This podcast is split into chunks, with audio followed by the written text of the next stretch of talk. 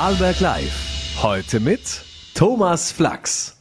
Einen schönen Abend, sehr geehrte Damen und Herren, an diesem Mittwoch, den 3. Mai. Es ist der internationale Tag der Pressefreiheit und über den wollte ich mit Ihnen sprechen. Sie haben es heute gesehen, die VN erschien heute ohne Titelseite, wie wir sie kennen. Nur leider hat uns die Technik einen Streich gespielt und das versprochene Gespräch mit dem geschäftsführenden Gesellschafter der Reporter ohne Grenzen Österreich konnte leider nicht äh, können wir ihn heute leider nicht präsentieren. Deswegen freut es mich, dass wir das morgen nachholen dürfen und noch mehr freut es mich, dass wir uns voll und ganz einem anderen Thema widmen dürfen. Heute bei Vorarlberg Live darf ich begrüßen einen Vorarlberger Textilhandelsunternehmer, der bereits seit Jahren höchsten Wert auf eine nachhaltige und sozial faire Produktion legt. Vor wenigen Tagen hat er mit Mary Rose auch deshalb den internationalen Green Product Award 2023 gewonnen. Und ich freue mich, dass der geschäftsführende Gesellschafter Stefan Grabherr jetzt bei mir ist.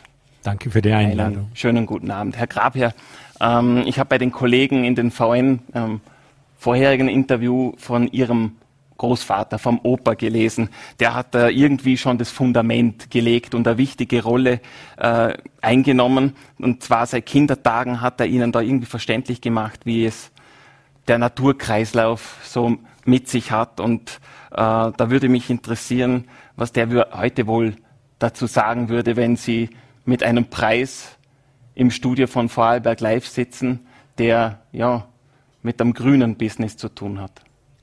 Also das ist jetzt eine schwierige Frage emotional, weil eigentlich beende ich immer meine Themen mit dem, weil das ist etwas, was mich immer sehr emotional bewegt, mein Opa. Was er sagen würde zum Preis, ich glaube innerlich wäre er stolz, aber sonst würde er auf gut Vorarlbergisch sagen, heb den Ball flach und schau, dass du weitermachst so. Mhm. Ähm, und dieses Credo werden Sie auch weiter verfolgen, vermute ich. Mary Rose 1990 in Dornbirn gegründet, Jetzt kennen wir den Flagship Store in Dornbirn, aber da gibt's ja noch vieles, vieles mehr, das den Vorarlbergerinnen und Vorarlberger vielleicht verborgen bleibt. Äh, erzählen Sie uns kurz einmal, wie groß Mary Rose oder die, die Firma dahinter da mittlerweile schon ist. Also Mary Rose ist der Shop in Dornbirn. Es gibt auch noch einen zweiten Shop in Innsbruck, das ist der Türler.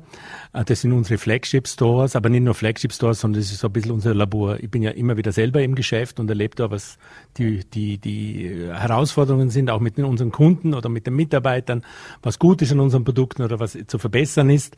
Dahinter steckt unser Großhandel.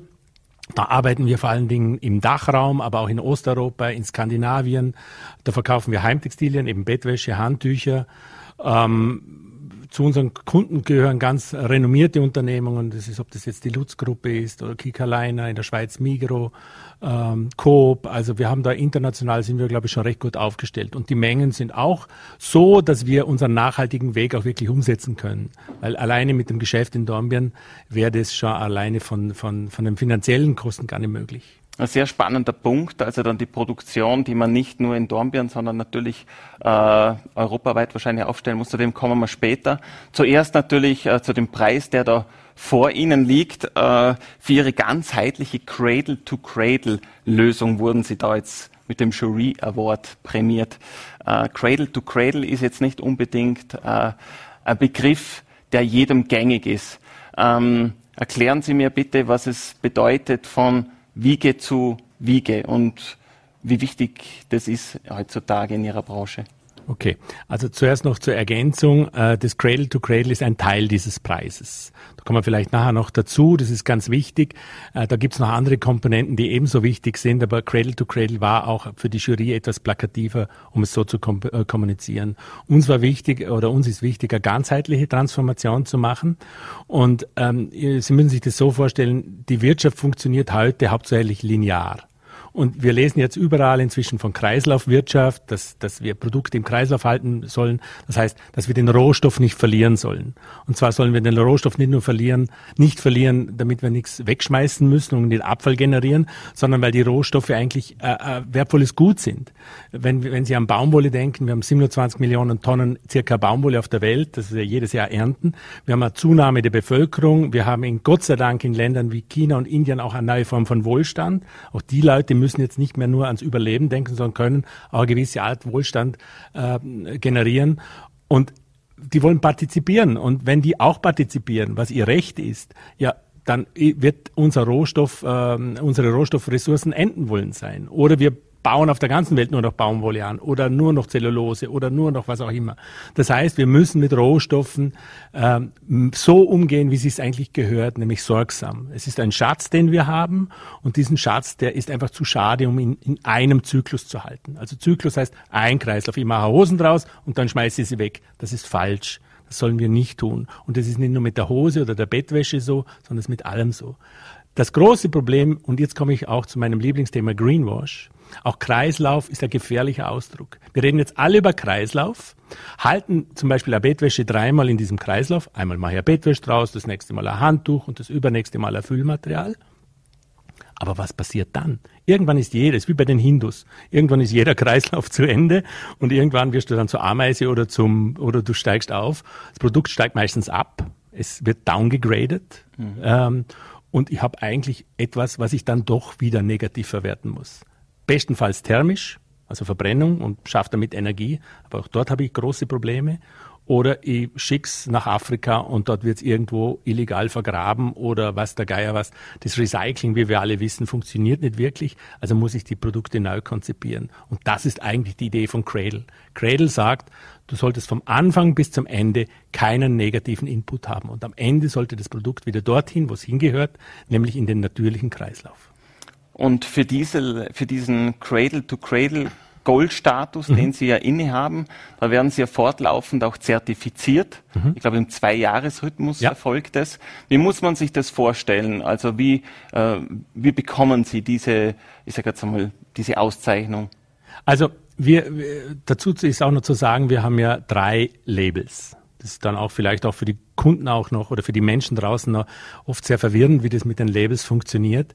Wir haben uns damals überlegt, wo wir die Transformation begonnen haben, wie machen wir das? Was sind denn die Prioritäten? Äh, das ist eigentlich äh, ähm, ein ganz schwieriger Prozess. Unsere erste und wichtigste Priorität war mal zuerst einmal der Mensch. Ich glaube, wenn wir eine Transformation unserer Wirtschaft machen, und ich sehe das in diesen heftigen Diskussionen, die wir draußen haben, es ist sicher wichtig, dass wir die Welt erhalten. Aber wenn wir den Mensch verlieren bei dieser Transformation, das heißt, wenn der nicht mitmacht, dann funktioniert die Transformation nicht. Und das haben wir auch in den Ländern gemerkt, wo wir produzieren. Und Textil ist ein internationales Gut. Das ist nicht ein Produkt, das wir heute alles in Schopenau produzieren oder in Bregenz, sondern wir produzieren die Dinge weltweit. Und wenn wir uns ehrlich machen, wird es auch so bleiben. Ihr Handy wird auch nicht in Lustenau produziert, sondern irgendwo auf der Welt. Und ich finde, das ist auch gut so. Nur die Frage ist, unter welchen Bedingungen wird es produziert? Und das ist bei allem so. Es gab doch vor kurzem diesen Rindfleischskandal wieder, wo äh, ein Bauernhof in Vorarlberg ähm, äh, gefunden wurde, wo, wo die Umstände anscheinend ganz schrecklich waren. Wir müssen die richtigen Fragen stellen. Die erste Frage muss sein, unter welchen Bedingungen wird was gemacht? Und zwar egal wo auf dieser Welt. Und dann all die anderen Fragen. Und darum sind wir Fairware-Mitglied. Fairware ist eine sehr, sehr gute NGO-Organisation und die überprüft die, die Prozesse in einem Betrieb. Was, werden, was verdienen die Menschen? Wie, unter welchen Bedingungen dürfen sie arbeiten oder müssen sie arbeiten? Wie ist das Urlaub? Wie ist Familie? Äh, Verbindung mit Arbeit? Wie kann ich das vereinbaren miteinander? Also Fragen, die bei uns in der Sozialpartnerschaft geregelt werden, worden sind, das ist keine Selbstverständlichkeit. Das ist ein Privileg, das wir hier haben. Aber in 90 Prozent der Welt ist es nicht so. Und darum war das erste Mal, die Menschen mitzunehmen. Und wenn wir die Menschen mitnehmen und denen faire Bedingungen geben, dann sind sie auch dort in den Produktionsstätten gewillt, nachhaltig zu produzieren. Weil wenn ich denen sage, du musst Bio produzieren, nur für mich hier, und ihm geht's dreckig, ja, dann wird sich der denken, was für ein eitler Tropf da in Österreich. Und darum war Fairware das Erste. Äh, jetzt haben Sie aber selber schon gesagt, es ist für den Endkonsumenten oft auch verwirrend, äh, die verschiedenen Logos, was dahinter steht. Sie machen auch selber immer wieder die Erfahrung, weil Sie ja bei Ihnen im Geschäftsraum äh, auch als Geschäftsführer direkten Kontakt zum Kunden pflegen. Äh, wie sind da Ihre Erlebnisse und, und macht da die Branche nicht etwas falsch, wenn man den Endkunden am Schluss auch verwirrt? Naja, es wird ja teilweise auch absichtlich verwirrt. Weil ähm, das absichtlich verwirren, das ist ja ein Teil dieser Greenwash-Thematik, oder? Ich schreibe irgendwas drauf, schreibe drauf, es ist Bio oder ich schreibe drauf, es ist nachhaltig oder langlebig oder einfach solche ähm, Begriffe, die nicht klar geregelt sind. Da wird übrigens viel in der EU demnächst Gutes geregelt, muss ich wirklich der EU ein Kompliment machen mit dem Green Deal und äh, mit dem Lieferkettengesetz. Da versucht man schon Regeln davor zu schieben. Also das merkt man schon. Und Greenwash ist natürlich auch die größte Gefahr für meinen Bereich. Weil dann sind die Kunden äh, frustriert, die Menschen sind frustriert, wenn sie denken, sie tun was Gutes und kaufen in Wirklichkeit nichts Besseres. Ähm, also das ist ein ganz ein großes Thema. Ich glaube aber auch, dass auch der Mensch draußen, der, der die Produkte kauft, äh, etwas gefordert ist. Also nicht nur die Unternehmer und nicht nur die Politik, sondern ähm, er muss sich, sie oder er muss sich auch selber dafür interessieren. Ich sage Ihnen ein Beispiel, wenn ich im Laden stehe, wir verkaufen ja Weingläser mein Lieblingsvergleich. Und da kommen Herren, aber auch Frauen zu uns, die kennen sich hervorragend bei Weinen aus. Und kennen alles, kennen jede Rebsorten, jeden Weinstock. Es ist wirklich unglaublich, wie sie mit dir diskutieren. Und das ist ja auch schön. Das soll ja auch so sein. Wenn sich die Menschen 20 Prozent für Nachhaltigkeit und vernünftiges Wirtschaften so auskennen würden wie für das, dann wäre es der Wirtschaft auch viel, viel schwerer, ähm, sie hinters Licht zu führen.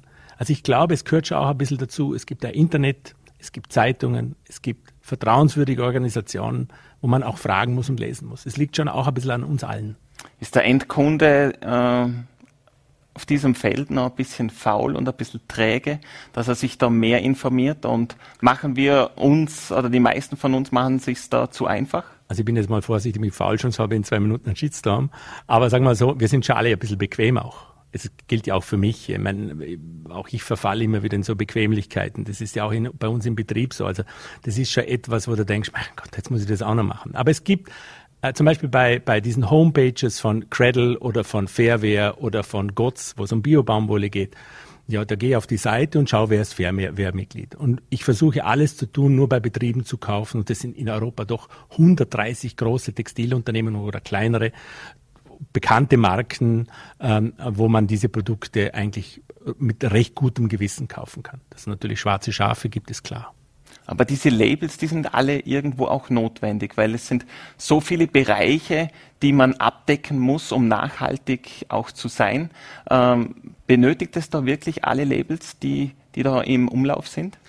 Also alle Labels äh, braucht es nicht, aber es braucht Spezialisten. Also ich sage Ihnen, das erste, der erste Grund, wieso dass wir bei Labels dabei waren, war nicht nur dem Kunden Sicherheit zu geben, dass er irgendein Kriterium hat, an das er sich wenden kann, sondern ich musste ja als Unternehmer oder wir mussten als Unternehmen ja auch lernen.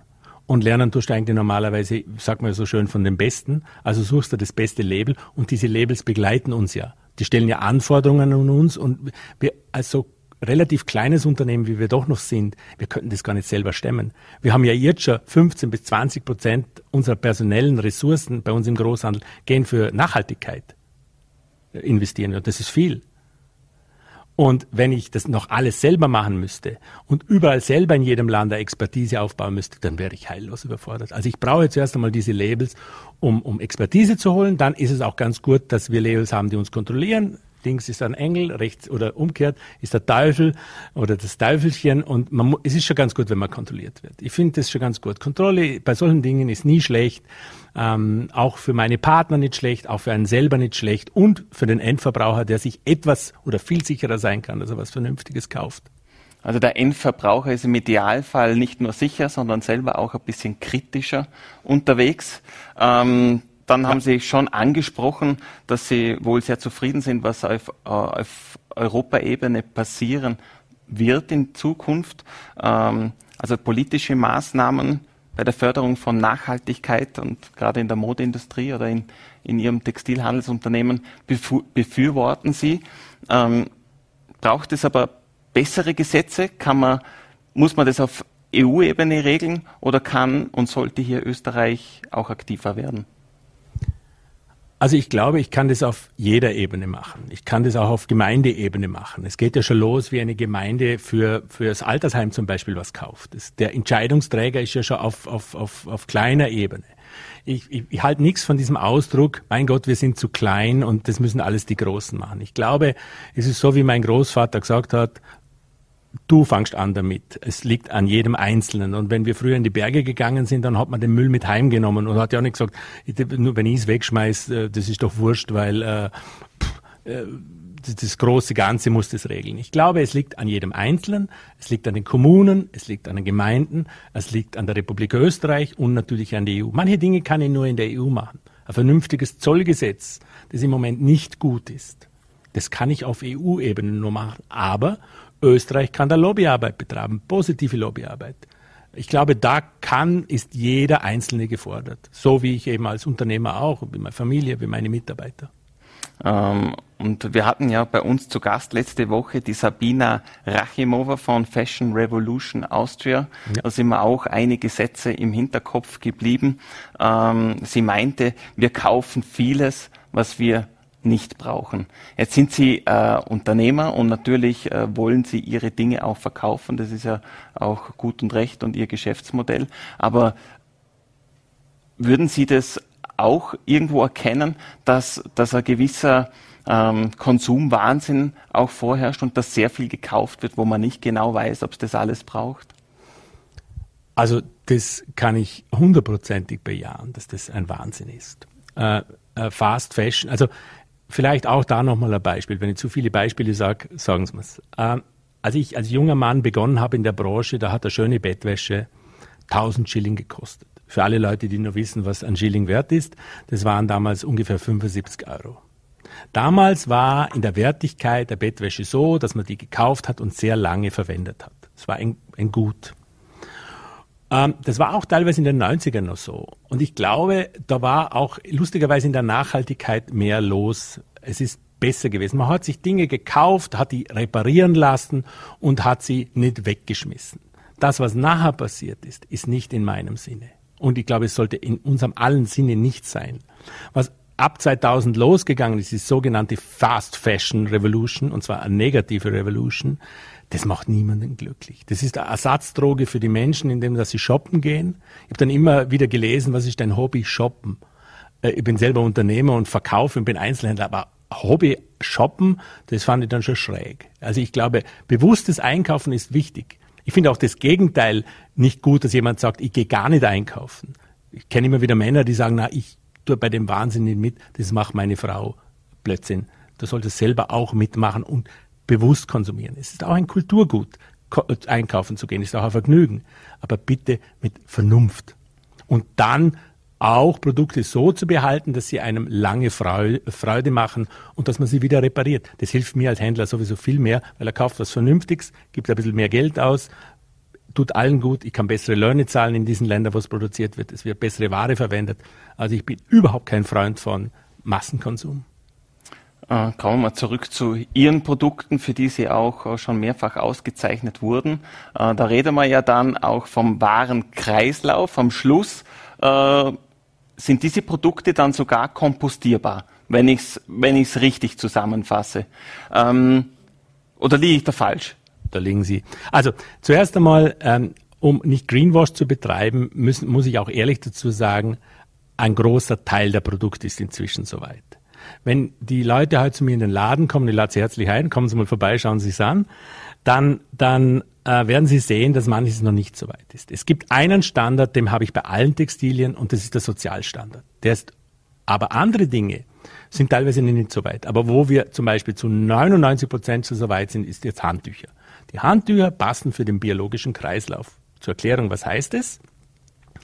Ich mache jetzt ein Handtuch draus und beim nächsten Mal äh, hole ich das Handtuch zurück. Die Leute können es uns zurückbringen. Sie kriegen einen Rabatt auf ein neues Produkt wie ein Pfandsystem. Ich nehme das Handtuch, sammle das Handtuch und dann äh, wird es irgendwann zerschreddert.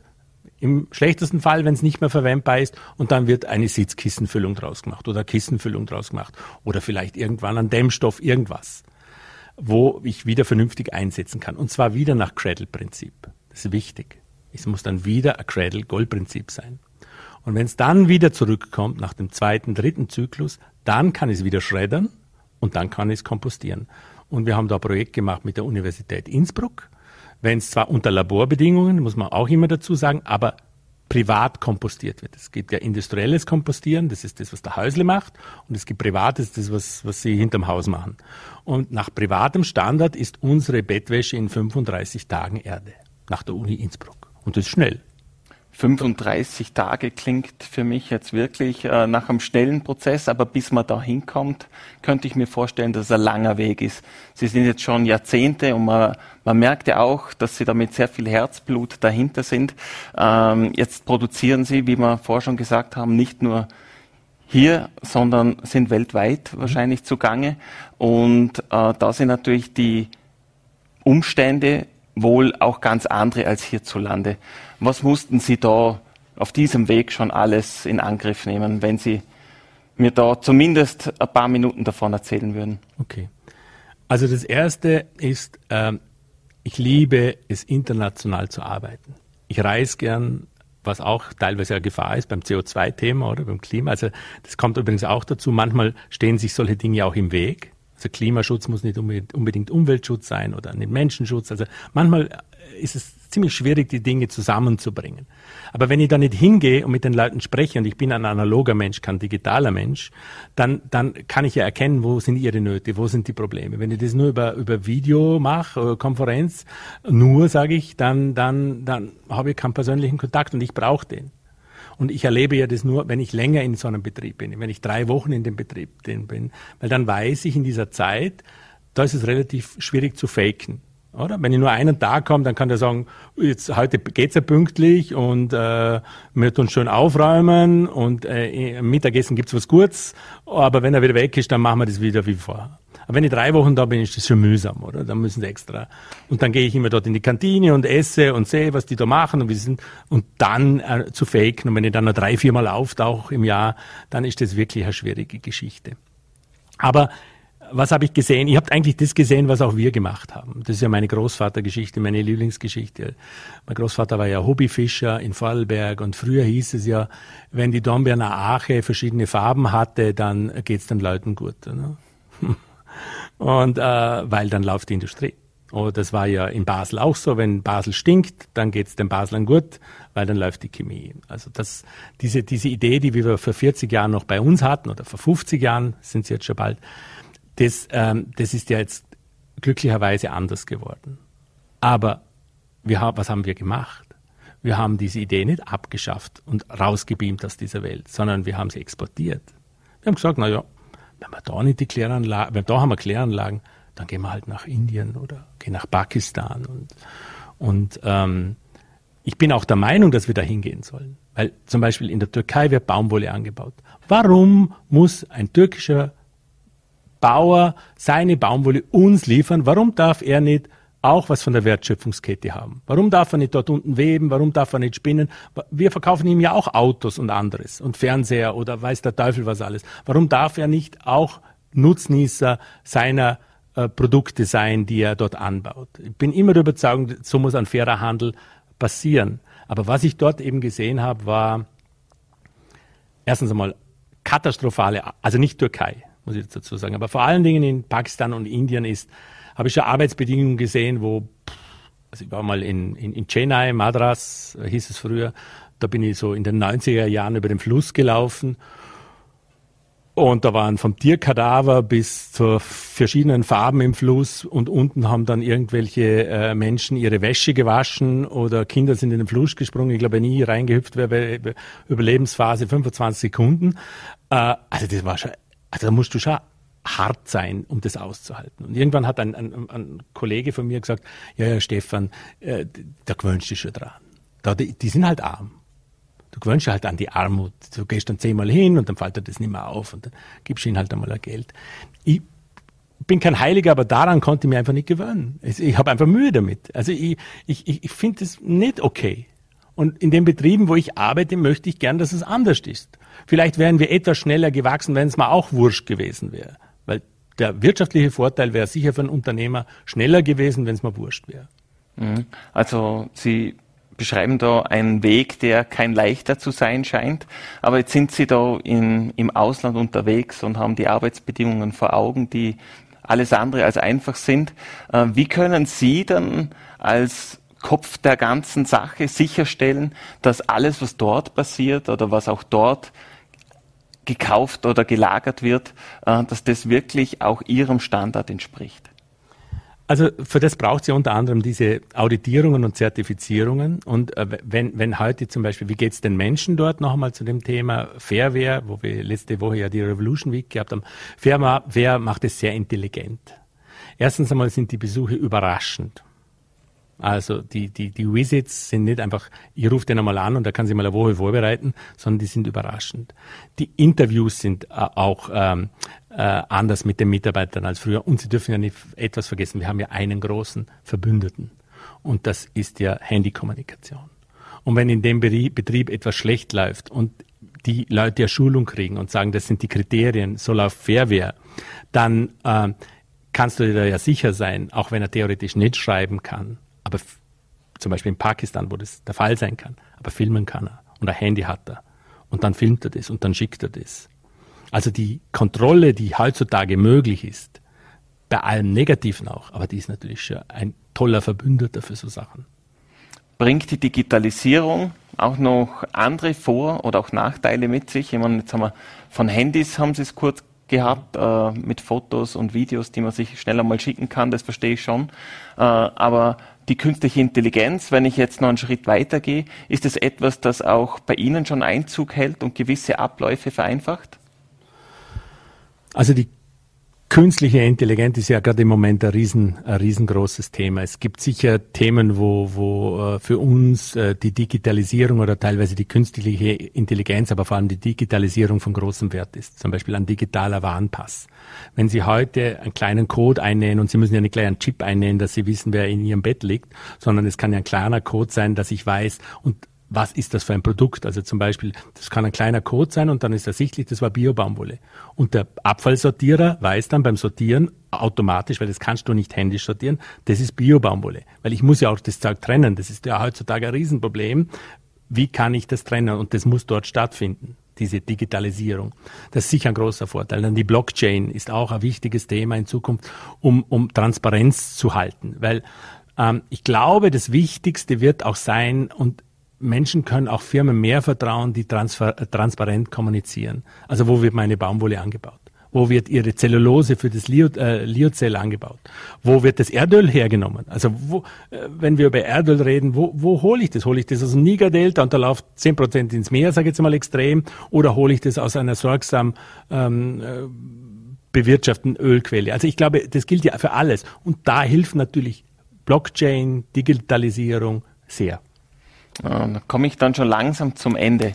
Ähm, weil wir hatten ein kurzes Vorgespräch und da habe ich schon auch gemerkt, dass es wichtig ist, auch mit Fehlern gut umgehen zu können oder aus Fehlern zumindest lernen oder Fehler nicht mehrfach zu machen.